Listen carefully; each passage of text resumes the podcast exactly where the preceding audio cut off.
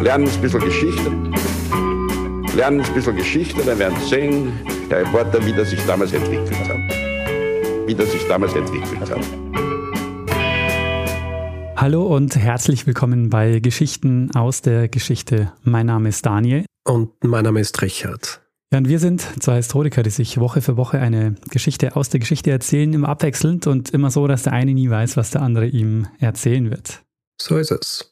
Ja, Richard, und wir sind angekommen bei Folge 329. 329, sehr schön. Genau, 329. Äh, nicht mehr weit entfernt von 333. das ist auch, das wird deine Folge, Richard, und ich, mm. ich will dir mal keinen Themenvorschlag machen, aber ich habe da so eine Idee. Oh, ja, schauen wir mal. 329, das heißt, ähm, ich habe 328 erzählt. Weißt du noch, worüber es ging letzte Woche? Du hast eine Geschichte erzählt über P.T. Barnum, den äh, Greatest Showman, wie er gern bezeichnet wird. Ein nicht ganz unumstrittener Mann des äh, 19. Jahrhunderts, der quasi Showbusiness erfunden hat. Sehr gut. Äh, gut zusammengefasst, Richard. Danke. Mit äh, ein bisschen Gespoiler, aber das äh, waren alles nee. Sachen, die ich ja auch selbst gespoilert habe. Ja, ja. Das ist okay, denke ich. Es geht ja um die, äh, um die Geschichte. Es geht ja darum, dass es erzählt wird. Ja, genau. Weil äh, Daten und Fakten zu Petty Barnum kann man auch sonst so nachlesen. Wir waren ja, oder wir haben ja ein bisschen über dieses Musical gesprochen, über, über diesen Musical-Film, der rauskam ja. vor einigen Jahren. Mhm. Und es hat jemand äh, geschrieben, dass äh, Martin Scorsese einen Film geplant hat äh, über Barnum. Mhm. Und wenn ich mich richtig erinnere, dann sollte die Hauptrolle, also Barnum, sollte spielen Danny DeVito. Mhm ein bisschen ein Unterschied zu, ähm, zu Hugh Jackman, oder? ja. Aber aus den äh, Plänen ist wohl nichts geworden. Ja, ja. Na, schade. Ich, ich glaube, ich hätte gerne einen Film äh, über P.T. Barnum von, von Martin Scorsese. Ja, ich denke auch. Das äh, wäre auf jeden Fall deutlich kritischer geworden als das Musical. Ja, dann würde ich sagen, Richard, ähm, starten wir diesmal ohne viel Hausmeisterthemen in die Folge, beziehungsweise in die Woche. Und ich lehne mich zurück und du erzählst die Geschichte. Daniel, im Jahr 1819, während seines letzten Jahres am Exeter College in Oxford, kauft ein Mann namens Jack Russell einen weißen Terrier. Und er macht es deshalb, weil er ein enthusiastischer Jäger ist. Mhm. Äh, immer auf der Suche nach einem passenden Hund. Und in diesem Fall auf der Suche nach einem passenden Hund, der bei der Jagd, nachdem die großen Jagdhunde die, die Füchse gejagt haben, er einen Hund hat, der in den Fuchsbau kriechen kann. Mhm um den Fuchs wieder rauszutreiben. Und er will vor allem einen weißen Hund, damit er leichter von, von den Füchsen zu unterscheiden ist. Und er kauft diesen Hund und er nennt diesen Hund Trump. Und Trump wird quasi die Basis für eine eigene Hunderasse werden. Okay. Eine, die ab den 1850er Jahren offiziell als eine solche anerkannt wird und naheliegenderweise den Namen Jack Russell Terrier erhält. Ah, okay, ja, sehr gut. Und damit reiht sich der Jack Russell Terrier ein in jene Hunderassen, die speziell für spezifische Tätigkeiten gezüchtet wurden. Daniel, ich sag's nicht gern oder ich sag's gern, wir sind auf den Hund gekommen. Wie lange hast du das geplant? Diesen die,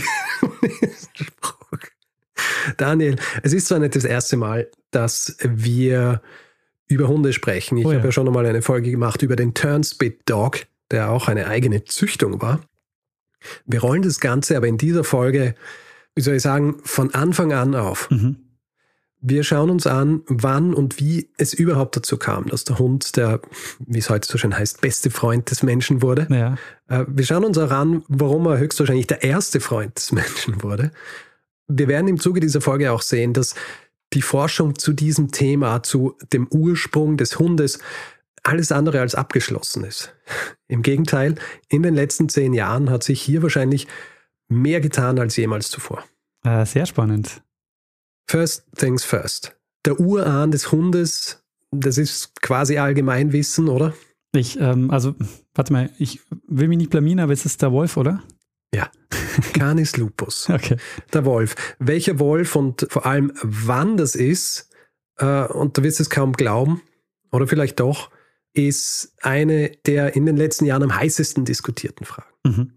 Lass uns zuerst einmal anschauen, was lange Zeit eine verbreitete Annahme war, wie der Hund entstand. Ja? Mhm. Und zwar so, dass der Wolf vom Menschen im Zuge der neolithischen Revolution domestiziert wurde. Mhm. Ja? Und daraus entstand der Hund. Das heißt, die Menschen wurden sesshaft, haben Wölfe gefangen und haben, haben sie dann quasi zu Hunden gemacht. Hm. Kann es sein, das ist so 12.000 vor der Zeitenwende? Sehr gut. Wir werden noch einige Zahlen hören, aber 12.000, nicht 12.000 vor der Zeitenwende, sondern vor 12.000 Jahren. Ah, okay, verstehe. Ja. Also das wäre dieser Zeitpunkt gewesen, wenn man, wenn man diesem Narrativ glauben würde. Also diese Zeit, als der Mensch zum ersten Mal angefangen hat, selber sein Essen zu produzieren, anstatt zu jagen und zu sammeln. Es gibt ja allerdings mittlerweile genug Ausgrabungen, die weit älter sind als die von dir angesprochenen 12.000 Jahre, in denen schon Skelette von Hunden gefunden wurden. Es gibt zum Beispiel eine Grabstätte in Deutschland, Bonn-Oberkassel, wo Mensch und Hund gemeinsam begraben wurden. Hm. Und die ist 14.000 Jahre. Mhm. Das heißt, dadurch hat sich schon einmal dieser Zeitrahmen für die Domestizierung des Wolfes ein paar tausend Jahre nach hinten geschoben und das benötigte dann natürlich auch eine neue Theorie, die sich dann auch herauskristallisiert hat. Und zwar so. Ungefähr vor 15.000 Jahren, während der auslaufenden Eiszeit, verflüchtigt sich das Eis. Höhere Gegenden in Europa und Asien werden besiedelt und nicht nur vom Mensch, sondern auch von den Tieren. Und die Eisflächen, die Nordamerika bedeckt haben, die weichen und die Menschen beginnen jetzt zum Beispiel auch über die Beringbrücke, also dieses Gebiet zwischen Ostsibirien und Alaska nach Nordamerika zu migrieren. Mhm. Und Funde in Europa, Asien und Nordamerika, die um die 14.000 Jahre alt waren, die waren ein guter Anhaltspunkt dafür, dass eine Domestizierung des Wolfes schon viel früher stattgefunden haben muss. Vielleicht sogar Zehntausende Jahre vorher. Ui. Allerdings allein basierend auf diesen Funden lässt sich die Hypothese nicht bestätigen. Also musste etwas anderes zu Rate gezogen werden, um hier mehr Einblick zu bekommen in quasi den Werdegang des Hundes. Und kannst du dir vorstellen, welche, welche Wissenschaft hier dann bahnbrechend war? Ja, wahrscheinlich äh, die Biologie, oder? Also mit äh, Hilfe von DNA-Tests. Genau, also die Genetik. Aha. Vor allem gegen Ende des 20. Jahrhunderts wurde dann auch damit begonnen, mittels der mitochondrialen DNA bzw. MT-DNA von Hunden eine Art Stammbaum zu erstellen. Und das Resultat war ein bisschen unbefriedigend, weil die Ergebnisse zwei sehr unterschiedliche Datierungen ergeben haben. Die erste Datierung circa 15.000 Jahre, die zweite Datierung bis zu 40.000 Jahre. Oh, okay. Und hier ist vor allem wichtig, da liegen ja nicht nur einige tausend Jahre dazwischen, da liegt auch der Höhepunkt der letzten Eiszeit dazwischen. Ja. Also ungefähr vor 20.000 Jahren. Warum das so war, wurde dann schließlich ab Mitte der 2000er Jahre, also unserer 2000er Jahre klar. Weil mitochondriale DNA, das ist hier nur ein Strang. Im Jahr 2004 wird allerdings das gesamte Genom des Hundes, also die Gensequenz, die alle Chromosomen enthält, entschlüsselt und veröffentlicht. Und das Ergebnis war, dass sie auf zwei genetische Flaschenhälse gestoßen sind, wenn man so will. Ja, also genetische Engpässe. Mhm. Was bedeutet, dass das die Zeitpunkte waren, als sich dieser Hund, den wir heute kennen, entwickelt hat. Lass uns zuerst über den einen Flaschenhals sprechen, und zwar den, der weiter zurückliegt. Nach der Schätzung dieser Genetikerinnen und Genetiker war der Zeitpunkt für diesen Flaschenhals vor ungefähr 9000 Generationen, was nach ihrer Berechnung ungefähr 27.000 Jahren entspricht. Diese Erkenntnis hat dann diese Wissenschaftler und Wissenschaftlerinnen allerdings vor ein Rätsel gestellt. Wie war es möglich, dass hier diese, diese große Diskrepanz herrscht, ja, zwischen 14.000 Jahren als erster bestätigter Fund eines Hundes und 27.000 Jahre, wie es die äh, Genetikerinnen und Genetiker eigentlich gezeigt haben. Und mhm. äh, dieser Gedanke, dass hier noch mehr dahinter stecken könnte, hat dafür gesorgt, dass diverse Funde, diverse Schädelknochen noch einmal genau angeschaut wurden. Und hier vor allem zwei gute Beispiele. Ein Beispiel ist ein Schädelfund aus einer Höhle in Belgien, Goyer, wo neben Knochen diverser Tiere, also Mammut, Höhlenbär und Höhlenlöwe, auch der Schädel eines möglichen Hundes gefunden wurde. Und das Alter dieses Schädels wurde basierend auf den anderen Dingen, die in dieser Höhle gefunden wurden, auf ungefähr 36.000 Jahre geschätzt. Hm. Aber diese Erkenntnisse aus Goyer. Das war halt nur ein Fund. Ja. Mhm. Zwei Jahre danach ungefähr wurden allerdings neue Resultate veröffentlicht im Jahr 2011 und zwar basierend auf einem Fund in Russland. Genauer die Raspoinica Höhle im Nordwesten des Altai-Gebirges, das im Grenzgebiet von Kasachstan, Russland, Mongolei und China liegt. In dieser Höhle fanden sie neben den Knochen vieler unterschiedlicher anderer Tiere schließlich auch einen Schädelknochen, der einem Hund gehören könnte. Aha. Das Ding war ursprünglich, als sie das gefunden haben, haben sie die Knochen eines Bären untersucht und sind bei der Schätzung des Alters auf ungefähr 15.000 Jahre gekommen. Nachdem in Belgien, in Goyer, dieser Schädel des äh, Hundes gefunden wurde, haben sie sich dann also diesen Schädel in der Rasvoinicer-Höhle noch einmal genauer angeschaut. Also er war zu diesem Zeitpunkt nicht mehr in der Höhle, sondern war schon verwahrt und wäre wahrscheinlich auch lange Zeit einfach nur verwahrt geblieben, wenn Belgien und Goyer nicht gewesen wäre. Mhm. Sie vergleichen jetzt also diesen Schädel mit Schädeln alter und moderner europäischer Wölfe. Sie vergleichen mit nordamerikanischen Wölfen und mit den Schädelformen von Funden aus Grönland. Sie stellen also einen Vergleich her zwischen unterschiedlichen Wölfen und moderneren Hunden. Und es wird jetzt klar, Raspo, wie dieser Hundeschädel dann auch genannt wurde, verfügt zwar über Zähne, die mehr jenen eines Wolfes geähnelt haben, aber über eine Kopfform, die dann doch mehr jenen Hunden aus Grönland ähnelt, die gerade mal 1000 Jahre alt waren. Der Verdacht, dass es sich bei Raspo also so um eine Art Protohund gehandelt hat, also noch immer ein bisschen Wolf, aber schon Hund, wurde dann auch schließlich bestätigt, als die Knochen direkt auf ihr Alter untersucht wurden, und zwar unabhängig in Tucson, Oxford und Groningen. Und da wurde klar, dieser Schädel ist 33.000 Jahre alt. Ui, also deutlich älter, als ja. er bislang angenommen hat. Genau. Und damit wurde klar, dass schon mindestens vor 30.000 Jahren begonnen wurde, den Wolf zu domestizieren, beziehungsweise der Wolf domestiziert wurde, nicht erst nach dem Ende der Eiszeit vor ungefähr 15.000 Jahren oder gar erst zu Beginn des Ackerbaus, ja, vor ungefähr 12.000 Jahren.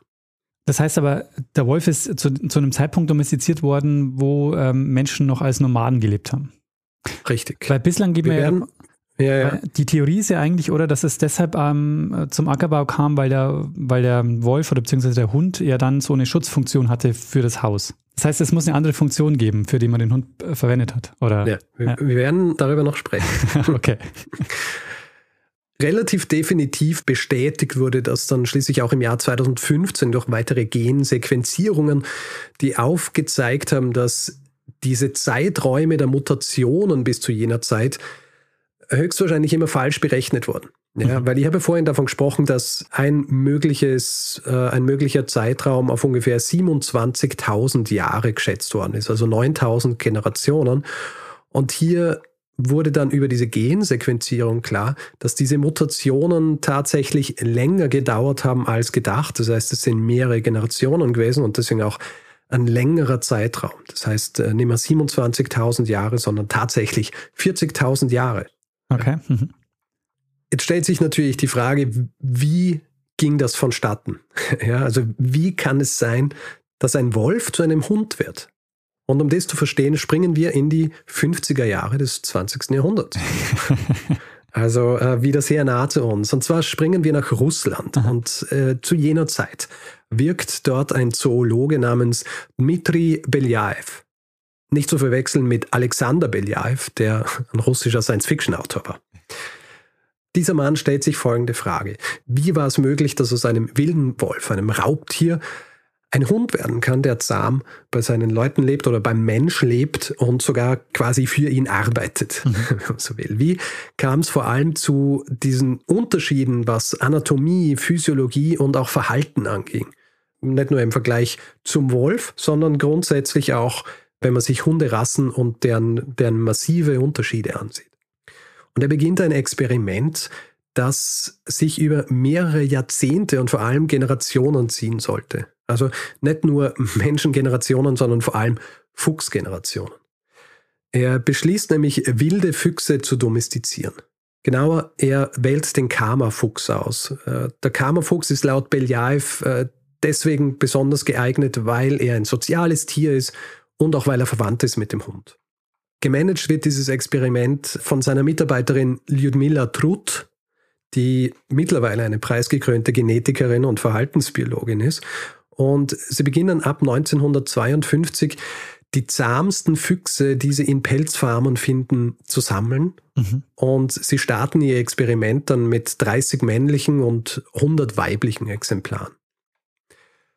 Die zahmsten deshalb, weil was sich Beljaev und sein Team mit diesem Experiment anschauen wollen, ist folgendes. Was passiert, wenn ich ein Tier aufgrund einer bestimmten Verhaltenseigenschaft und nicht aufgrund von Farbe oder Anatomie züchte? Mhm. Und sie machen das folgendermaßen. Ab einem Alter von einem Monat und dann durchgehend, bis sie ausgewachsen sind, wird versucht, die Füchse zu streicheln oder anzugreifen, während ihnen Essen angeboten wird. Und sie schauen sich auch an, wie sozial die Füchse sind, also wie viel Zeit sie mit Füchsen verbringen und wie sehr sie zum Beispiel auf einen Menschen zugehen, wenn er kommt, um sie zu füttern. Mhm.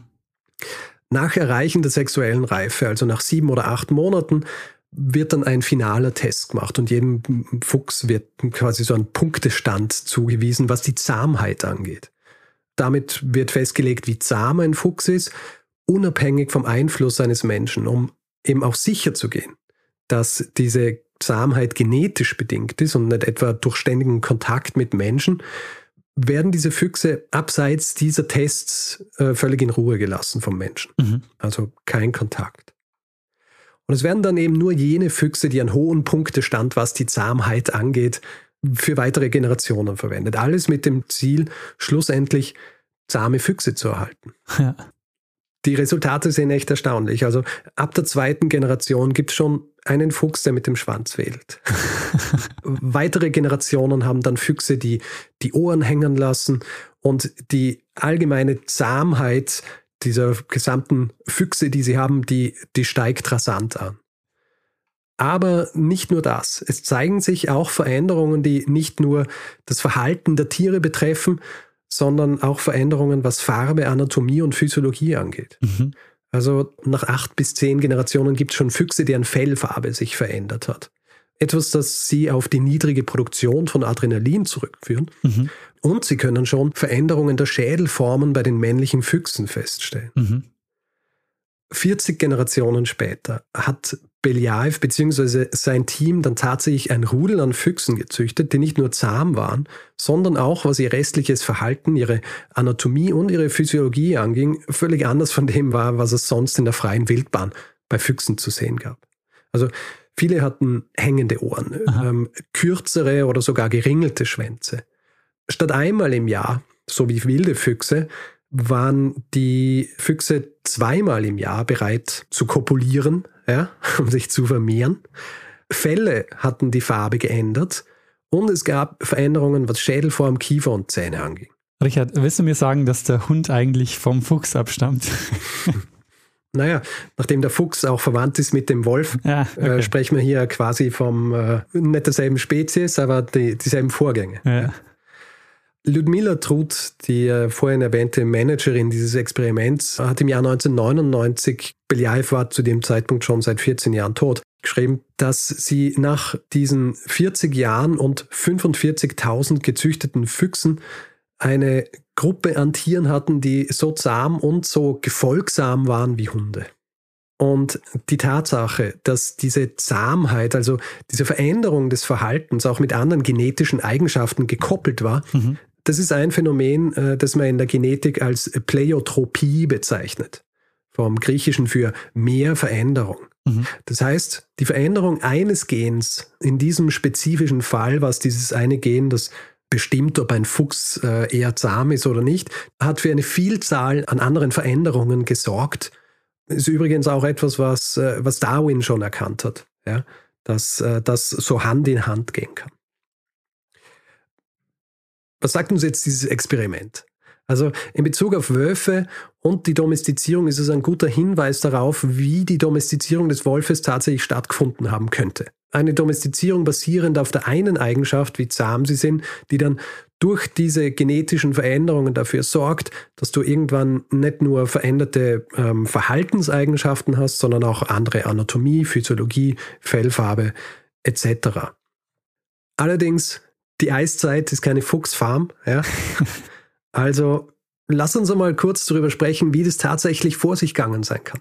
Ich meine, wir können natürlich nur spekulieren, weil es keine Aufzeichnungen darüber gibt, aber stell dir einmal Folgendes vor. Ja? Äh, stell dir vor, du bist Mitglied einer Gruppe an Menschen, eines Stammes, wenn man so will, äh, irgendwo in Nordeuropa und ihr zieht während der Eiszeit durch die Lande. Der Stamm folgt vielleicht einer Rentierherde, die sie als Futterlieferant benötigen. Ja, das heißt, wenn die Rentierherde weiterzieht, ziehen auch die Menschen weiter und sie jagen diese Rentiere für ihr tägliches Überleben. Es gibt auch viel Wald zu jener Zeit und in diesem Wald leben Wölfe. Diesen Rudeln entgeht wahrscheinlich nicht, dass hier andere Kreaturen sind, die immer wieder diese eine Kreatur töten und die dann den Karkass der getöteten Tiere in der Nähe ihres Camps einfach wegwerfen. Mhm. Wo sich dann die Wölfe selber gütlich tun können dran, vor allem wenn sie denken, sie äh, unbeobachtet sind. Ja. Und vielleicht nähert sich irgendwann einer dieser Wölfe, der immer wieder hinkommt, um, um den Rest dieser Tiere zu essen. Vielleicht nähert sich dieser dann einem Menschen an, vielleicht weil er eben etwas zahmer ist als die anderen. Und vielleicht nach einiger Zeit entwickelt sich daraus dann äh, eine Art Vertrauensverhältnis. er lässt sich streicheln. Wölfe, bitte? Und er lässt sich streicheln. Zum Beispiel. Also die Wölfe sehen, dass sie, wenn sie nicht zu aggressiv den Menschen gegenüber sind, vielleicht mehr von den Resten abkriegen. Ja? Mhm. Die Wahrscheinlichkeit höher ist, dass sie was zu essen kriegen und vor allem während der Eiszeit, als das Essen knapp ist für alle, vor allem eben auch für Wölfe schwieriger ist, an Essen zu kommen, ist das natürlich eine wichtige Möglichkeit, um an Essen zu gelangen. Und so nähern sich dann Mensch und Wolf langsam an. Also vielleicht zieht das Rudel der Wölfe mit den Menschen mit, die hinter der Herde der Rentiere weiterziehen. Und vielleicht ist irgendwann so weit, dass einer dieser Wölfe, der ein bisschen zahmer ist, dann ein bisschen länger im Camp bleibt. Äh, vielleicht so lang, äh, dass er sich dann auch streichen lässt. Vielleicht so lang, dass er dann dort auch Kinder kriegt. Ja, also Junge kriegt. Und von diesen Jungen die, die auch eher zahm sind, bleiben vielleicht dort, die anderen gehen wieder zurück in den Wald zum Rudel. Und so entsteht dann eine Vermehrung von Wölfen, ähnlich wie beim Experiment von Beljaev. Nur über einen also, längeren Zeitraum. Natürlich, über einen längeren Zeitraum und natürlich nicht so kontrolliert wie bei Beljaev. Also du musst dir auch vorstellen, und das fällt uns oft schwer, das sind ja wahnsinnige Zeiträume, von denen wir hier sprechen. Ja? Und wenn ich jetzt gesagt habe, ja, vielleicht kommt irgendwann dann ein Wolf, dann spreche ich davon, gut, vielleicht waren das 200 Jahre, die es gedauert hat, bis einer dieser Wölfe dann tatsächlich näher zum Camp kommt. Eine Frage bleibt natürlich noch offen, so was haben die Menschen davon? Also warum ähm, lassen ja. die die Wölfe dann auch irgendwann zu sich heran und verjagen die mhm. nicht? Naja, gibt mehrere Gründe. Einerseits, und das ist, äh, es wird auch spekuliert, dass zum Beispiel das Mammut deshalb ausgestorben ist, weil die Menschen so gut wurden im Jagen der Mammuts mit Hilfe der Hunde. Mhm. Das heißt, die Hunde beziehungsweise die Wölfe, die dann zu Hunden werden, die helfen den Menschen vielleicht dann auch bei der Jagd. Sie helfen ihnen bei der Jagd, ähm, sie wärmen sie in der Nacht, wenn sie bei ihnen in ihrem Zelt schlafen. Sie sind das, für das man Hunde heutzutage ja auch viel verwendet. Sie sind einfach Kompagnons. Ja? Bereichern quasi das Leben der Menschen durch ihre unterschiedlichen Fähigkeiten, weil sie gute Jäger sind zum Beispiel mhm. und äh, weil es einfach angenehm ist, jemanden zu haben, an dem man sich in der Nacht schmiegen kann. Der zuhört und der Befehle befolgt. Richtig. Und irgendwann kommen dann ja auch die ersten Zivilisationen. Ja, also tatsächlich werden die Menschen dann sesshaft, es wird Getreide angebaut und hier, wie du es am Anfang schon angesprochen hast, werden die Hunde jetzt auch verwendet, um diese Felder zu bewachen. Mhm. Und hier musst du auch vorstellen, ist wahrscheinlich auch kein so ein linearer Vorgang. Also Geschichte ist ja nie so, dass es so linear ist, sondern du hast unterschiedliche Linien, die entstehen, die sterben wieder aus und diese Tiere, die dann verwendet wurden, um diese Felder zu bewachen, das passiert auch nicht einfach so, dass jemand kommt und sagt, ich mache jetzt hier mein Feld und dann nehme ich den Hund, den ich hier schon seit äh, tausenden von Jahren domestiziert habe, sondern es gab vielleicht wilde Hunde. Ja, wilde Hunde, die gesehen haben, Hier ist ein Feld, äh, wenn ich dorthin gehe, dann werde ich verjagt. Allerdings sehe ich auch, dass hier andere Tiere gibt, die die Menschen ständig verjagen müssen. Vielleicht mache ich es so, dass ich diese Tiere verjage und ich kriege dafür was zum Essen. Mhm. Und so entsteht dann diese, diese Zusammenarbeit zwischen, zwischen Mensch und Hund. Ähm, also in den unterschiedlichen Zivilisationen, also Mesopotamien zum Beispiel, wo Weizen angebaut wurde, wurde höchstwahrscheinlich bewacht von einem Vorfahren des Mastiffs. Ägypten und seine Weizenfelder höchstwahrscheinlich bewacht von einem Vorfahr des Pharaonenhundes, also so eine Art Windhund. Und in Indien die Reisfelder bewacht von den sogenannten Paria-Hunden. Und eben diese Bewacherfunktion der Weizenfelder die Tatsache, dass sie formidable Begleiter bei Jagden sind, nicht nur aufgrund ihres Jagdtriebs an sich, sondern auch, weil sie zum Beispiel viel besser riechen können, das äh, sorgt dann dafür, dass der Hund zum ersten und wahrscheinlich besten Freund des Menschen wird. Ja. Aber interessant, dass es diese Bewacherhunde, also die dann diese unterschiedlichen Felder bewachen, in unterschiedlichen äh, Gegenden gleichzeitig ähm, entstehen, aber eben unterschiedliche Rassen entstehen. Ähm, so wie ich es jetzt gesagt habe, klingt so, als wäre es gleichzeitig, aber da liegen einige tausende Jahre dazwischen. Okay. ja, also äh, Mesopotamien, Ägypten, Indien, dann auch Rom. Ja.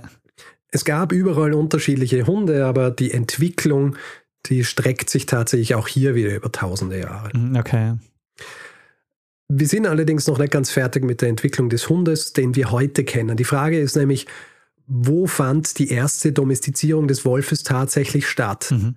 Und hier kommt uns jetzt wieder die Genetik zugute. Also nach Genanalysen diverser neolithischer Hunde aus Deutschland, also äh, respektive 7000 und 4700 Jahre alt, zeigt sich in den Resultaten, die übrigens im Jahr 2017 veröffentlicht wurden, dass diese Hunde eine genetische Verwandtschaft zum irischen Newgrange Dog hatten, allerdings auch die modernen Hunderassen etwas von diesem Genmaterial in sich hatten, aber auch äh, Hunderassen, die aus Südostasien kamen. Und die wahrscheinlichste Interpretation dieser Ergebnisse ist die folgende. Erstens einmal die ursprüngliche Domestizierung. Also Wolf wird zum Hund, wird festgelegt zeitlich auf ungefähr 37 bis 42.000 Jahre. Ja, also vor 37 bis 42.000 Jahren. Dann allerdings gab es wohl eine Trennung und zwar höchstwahrscheinlich vor äh, 18.000 bis 24.000 Jahren. Eine Trennung in, in Ost und West. Ja. Das heißt, zuerst kam die Domestizierung, dann eine Trennung in zwei Linien und schließlich nach dem Ende der Eiszeit, als große Migrationsströme der Menschen begannen, gab es dann wieder eine Vermischung. Das wiederum kann auch erklären, warum es schon bei den antiken Hunden eine so große Vielfalt gab, ja, mhm. was Farbe, Anatomie und unterschiedliche äh, Verhaltensweisen angeht. Die Entwicklung des Hundes hat allerdings noch eine Überraschung parat. Äh, du erinnerst dich ja daran, dass ich anfangs davon gesprochen habe, dass bei Untersuchungen diese zwei Engpässe festgestellt wurden. Ja. Also die zwei Flaschenhälse, die ausdrücken, dass es zu jenen Zeitpunkten nur wenige Exemplare gegeben hat, aus denen sich dann der Rest entwickelt hat. Mhm. Der erste dieser Zeitpunkte war vor ungefähr 40.000 Jahren. Das haben wir schon besprochen. Der zweite Flaschenhals ist allerdings irgendwo zwischen 90 und 500 Jahre. Und hier kommen wir jetzt auch wieder auf meine Einleitung zurück. Reverend Jack Russell. Reverend Jack Russell als Züchter einer Hunderasse im 19. Jahrhundert ist bei weitem nicht der einzige gewesen. Es ist nämlich so, dass der Großteil der Hunde, die wir heute kennen, die kommen aus Genpools, die höchstens 500 Jahre alt sind. Die meisten nicht einmal 250 Jahre, manche sind sogar nur 90 Jahre alt. Ah. Also der Dackel zum Beispiel, ja. auch Dachshund genannt, der in seiner, vor allem in seiner kleinen Form gezüchtet wurde, um kleinere Tiere aufzuspüren, eben auch Dachse aufzuspüren. Das passierte wohl so im späten 17. Jahrhundert. Mhm. Äh, der Pudel, der zwar schon seit dem 16. Jahrhundert existierte, der wurde auch erst äh, systematisch ab dem 19. Jahrhundert gezüchtet. Und eine relativ neue, spezifische Züchtung zum Beispiel ist der Shiba aus Japan. Dessen systematische Züchtung begann erst Anfang des 20. Jahrhunderts. Ah. Und all diese Hunde wurden quasi aus einer kleinen Gruppe an Individuen gezüchtet, weshalb wir jetzt diese zwei Flaschenhälse haben. Ja? Interessant. Einmal die, äh, den einen Flaschenhals wo der Hund aus dem Wolf entstanden ist und jetzt in den letzten 250 Jahren ungefähr dieser Flaschenhals für all die anderen Hunde, die, die wir heute kennen. Sehr interessant. Also ich bin ja nicht überrascht, dass das 19. Jahrhundert schon wieder so entscheidend ist. Aber es, ähm, wahrscheinlich sind so die meisten Hunderassen, die wir jetzt kennen, äh, Züchtungen dann aus dem 19. Jahrhundert, nehme ich an. Ja, also es gibt so ein paar nicht Ursprungshunde, aber es gibt äh, zum Beispiel der Dingo. Mhm. Ja, der ist relativ alt. Es gibt afrikanische Jagdhunde, die, äh, die relativ alt sind. Es gibt den Goldschakal, der relativ alt ist. Und hier ist nämlich interessant, dass das auch welche sind, die wohl in Gegenden landeten, wo dann wenig spezifisch gezüchtet wurde. Ja, also vor allem eben ähm, Australien oder Südostasien und auch Afrika. Und diese Züchtungen, wie jetzt bei dem Jack Russell Terrier, die haben dann Hunde genommen, die bestimmte Eigenschaften hatten und genau. die haben sie dann weitergezüchtet. Genau, also beim äh, Jack Russell Terrier ging es um die Farbe, mhm. es ging um die Größe. Ihm war eben wichtig, dass er einen Hund hat, der weiß ist, dass sie es besser unterscheiden können von dem Tier, das sie eigentlich jagen, mhm. dem Fuchs. Aber erstaunlich, dass es in so wenigen Generationen schon funktioniert. Naja, das haben wir ja auch beim, äh, beim Fuchs gesehen. Naja. Und hier kommt eben wieder die äh, Pleiotropie ins Spiel. Mhm. Also du hast ähm, eine Eigenschaft, die relativ schnell dafür sorgt, dass auch andere Dinge verändert werden. Naja. Ähm, oft natürlich auch hm, so, dass du es nicht äh, kontrollieren kannst, beziehungsweise nicht vorhersagen kannst, was da passiert, aber wie Züchtung eben funktioniert. Du nimmst da dann die her, die diese Verhaltenseigenschaften oder die Farbe oder die Anatomie aufweisen, die du in weiteren Generationen haben willst und züchtest eben nur mit diesen weiter, bis mhm. du bei deinem Ergebnis angekommen bist. Und ja, ähm, Daniel, so meine kurze Geschichte zur Domestizierung des Wolfes und Entstehung des Hundes und wie anhand moderner Genetik und eines jahrzehntelangen Züchtungsexperiments schließlich dann auch beleuchtet wurde, wann und wie das Ganze vielleicht höchstwahrscheinlich passiert war. Sehr spannend, Richard. Also wir haben, glaube ich, noch keine Geschichte, wo wir so weit zurückgehen. Kann es sein? Ja, stimmt. Also es ist ja, es ist ja auch Paläontologie und Archäologie in erster Linie weniger diese narrativen Quellen, die wir normalerweise gern verwenden für unsere Geschichten. Aber hier haben wir gedacht, das ist äh, ein spannendes Thema und sagt halt, also vor allem, weil es auch wieder diesen Bezug zur jetzigen Zeit gibt. Also mhm. so weit weg, aber alles, was hier noch passiert und die Erkenntnisse, die jetzt, äh, die wichtigsten Erkenntnisse, das ist alles in den letzten zehn Jahren passiert eigentlich. Ja und eben auch ähm, mit dieser Studie von Belyaev ab Mitte des 20. Jahrhunderts, die ja auch wirklich über, über 40 Jahre passiert ist. Ja, sehr spannend. Auch wenn man sich überlegt, wie wenig wir eigentlich wissen. Ne? Also man, man denkt eigentlich, dass sowas eigentlich ja schon klar sein müsste oder so. Hm. Also gerade auch mit dem Wolf, ich dachte, gut, was gibt es da noch zu klären? Ja, habe ich mir ursprünglich auch gedacht. ich glaube, hier ist auch ganz wichtig bei diesem, bei diesem Thema, dass man sich vor Augen führt, wie, wie wenig linear Geschichte ist. Also mhm. nicht nur die Geschichte, über die wir sonst immer sprechen, sondern vor allem eben auch solche Entwicklungen. Ja, also wenn wir davon sprechen, dass der Wolf domestiziert wurde, dann ist es kein, kein Vorgang, wo irgendjemand einmal beschlossen hat, wir domestizieren jetzt einen Wolf und ab diesem Zeitpunkt ähm, hat es diesen einen, äh, quasi diese eine Gruppe gegeben, aus der dann alle entstanden sind, sondern es ist zum Beispiel auch gut möglich, dass sich einige dieser Hunde dann wieder gepaart haben mit wilden Wölfen, weshalb du auch teilweise dann, wenn sie das Genom anschauen, dass du dann bei unterschiedlichen Hunden dann wieder mehr Wolfanteil hast als bei anderen.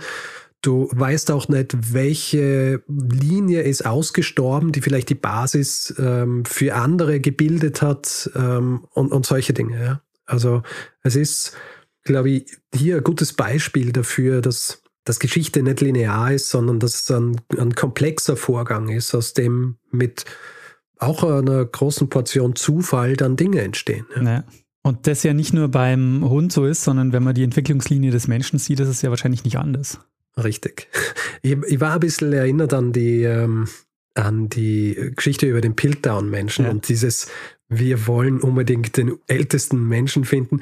Tatsächlich ist es beim Hund ja noch viel länger so gewesen, also noch immer so, dass man immer schaut, okay, welcher ist tatsächlich der älteste Hund, ja? ja. Und dass äh, dann so viel wissenschaftliches Interesse daran besteht, hier wirklich definitiv festzustellen, wo der Hund also wo der Wolf domestiziert wurde, wo die Linien auseinandergebrochen sind, wie viel Wolf wir heute noch in Hunden haben, etc. Wo der Hund begraben ist, Richard.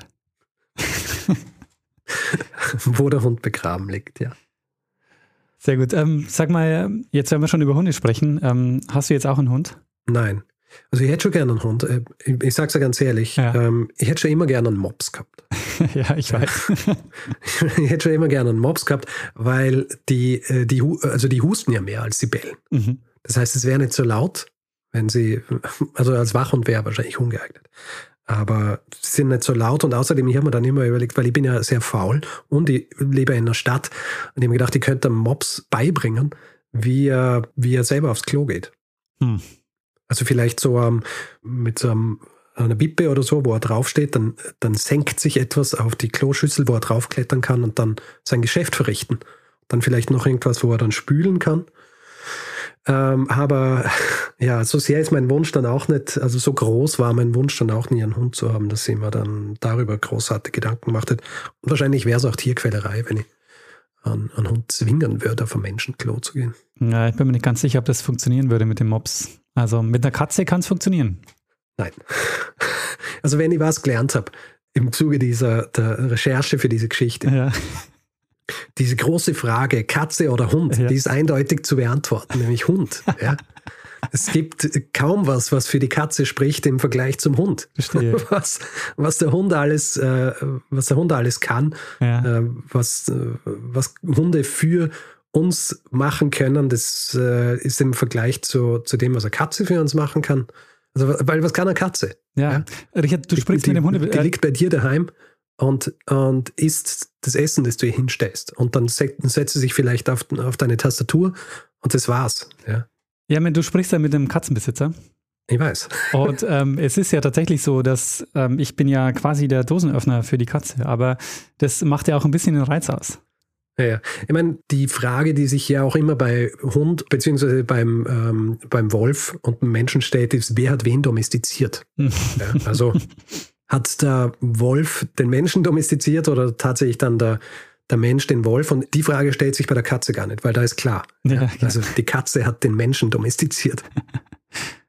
Ja, Richard, äh, gibt es äh, Literatur, gibt es irgendwas, was du als äh, Tipp, als Lesetipp empfehlen ja, kannst? Ja, also auf diese ganze Geschichte, diese, diese komplexe Geschichte der, der Domestizierung des Wolfes stieß ich in einem Buch von Professor Alice Roberts. Die hat ein Buch geschrieben, das heißt Tamed. Und da kommen nicht nur Hunde vor, sondern es kommen äh, auch unterschiedliche äh, Getreidearten und sonst wie vor, deren Domestizierung unser Leben verändert hat. Mhm. Und äh, es äh, ist sehr spannend, sehr spannendes Buch. Da geht sie eben ein, auch vor allem auf diese, die, wie soll ich sagen, die Schnelllebigkeit dieser, dieser Wissenschaft, weil sie erklärt, ja, zuerst sind diese Gensequenzierungen, also mit Mitochondrial, mitochondrialer DNA wurde zuerst das festgestellt und dann zwei Jahre später kommt die Studie raus und dann äh, wird das, das, gesamte Genom entschlüsseln und dann kommen sie auf diese Dinge. Mhm. Also wirklich eine rasante Entwicklung, die hier in den letzten fünf Jahren stattgefunden hat. Das Buch ist aus dem Jahr 2017 und ich habe eben gesehen, dass gewisse Dinge haben sich schon wieder seither verändert. Äh, seit das Buch rauskommt. Ja, aber es ist erstaunlich, weil es stimmt, äh, wenn man sich das überlegt, was so an, auch an Getreide oder auch an Obstsorten, ich war neulich mal in so einem Obst, äh, in so einem Apfelgarten mit so alten Obstsorten, wo man dann sieht, so die meisten Obstsorten oder die meisten Apfelarten, die wir jetzt essen, das ist schon sehr, sehr eingegrenzt. Oh ja, also eingegrenzt und sehr äh, sehr jung. Ja, ja, genau. Ja, genau. Ja. Ja. Ich, meine, ich muss schon sagen, äh, im Zuge unserer Arbeit hier bei, bei Geschichte FM, ja, man kommt drauf, dass äh, so viele Dinge, die man hier in der Zeit, in der wir jetzt leben, von denen man annimmt, dass sie, dass sie Jahrhunderte, Jahrtausende alt sind. Ja. Nicht? Dass die zum größten Teil aus dem 19. Jahrhundert kommen. ja, ja. Ist echt so, ne? Also wir sind hier eigentlich in erster Linie Kinder des 19. Jahrhunderts. Ja. Aber es ist auch, ich meine, in unserer eigenen Generation ja nicht anders. Wenn du dir überlegst, so, äh, wenn du, wenn ich dich mal fragen würde, seit wann äh, nutzt du täglich regelmäßig äh, Internet, dann würdest du wahrscheinlich sagen, ja, schon immer. Aber tatsächlich sind es vielleicht 20 Jahre, wenn es hochkommt. Äh, bei mir kann ich es da genau sagen, und zwar seit ich 19 Jahre alt bin. okay. Habe ich nämlich äh, das erste Mal Internet äh, daheim gehabt. Ja gut, aber also, das heißt wirklich die Hälfte deines Lebens eigentlich noch nicht, ne? Richtig. Ja. Aber auch die Hälfte meines Lebens kein, äh, kein Handy gehabt. Ja, stimmt. Also nicht einmal ein normales Telefon. Ja. Und äh, jetzt haben wir alle so äh, kleine Taschencomputer. Und es fühlt sich an, als hätten wir das schon immer so. Ja.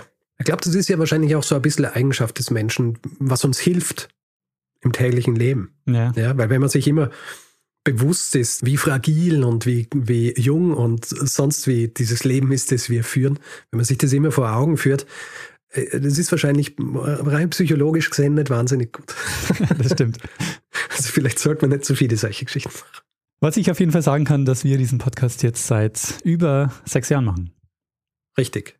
Ist ja für uns sehr lang im Vergleich zur Domestizierung des äh, Wolfes sehr wenig. Das stimmt, aber im Vergleich oder in der Geschichte des äh, Podcastings gar nicht so wenig. Ja, das stimmt allerdings. Also ich glaube, da, da sind wir schon nicht schlecht. In der Domestizierung des, des Podcasts. Die Zähmung des Podcasts. Ja, Richard, hast du dieser Geschichte noch was hinzuzufügen? Ich habe dieser Geschichte ähm, nichts hinzuzufügen und ich würde sagen, wir gehen weiter zum Feedback-Hinweis-Blog. Sehr gut, machen wir das. Gut, wer Feedback geben will zu dieser Folge oder anderen, kann das per E-Mail machen. Feedback.geschichte.fm kann es direkt auf unserer Webseite machen, geschichte.fm. Auf Twitter sind wir auch zugegen. Unser Accountname dort ist Geschichte FM. Dasselbe auf Facebook und wer uns auf Spotify hört, kann uns dort folgen und seit neuestem sogar auch bewerten und mit Sternen versehen. Wer uns generell mit Sternen versehen will oder Reviews schreiben, kann es zum Beispiel auf Apple Podcasts machen oder auf panoptikum.io oder einfach grundsätzlich überall, wo Podcasts bewertbar sind. Wer diese Folge lieber ohne Werbung gehört hätte, hat die Möglichkeit, sich via Steady einen Feed zu kaufen für 4 Euro im Monat. Da bekommt ihr dann auch jeden Mittwochvormittag die Folge in euren Podcatcher geliefert, aber eben jeweils ohne Werbung. Ihr findet das Ganze unter geschichte.fm slash steady.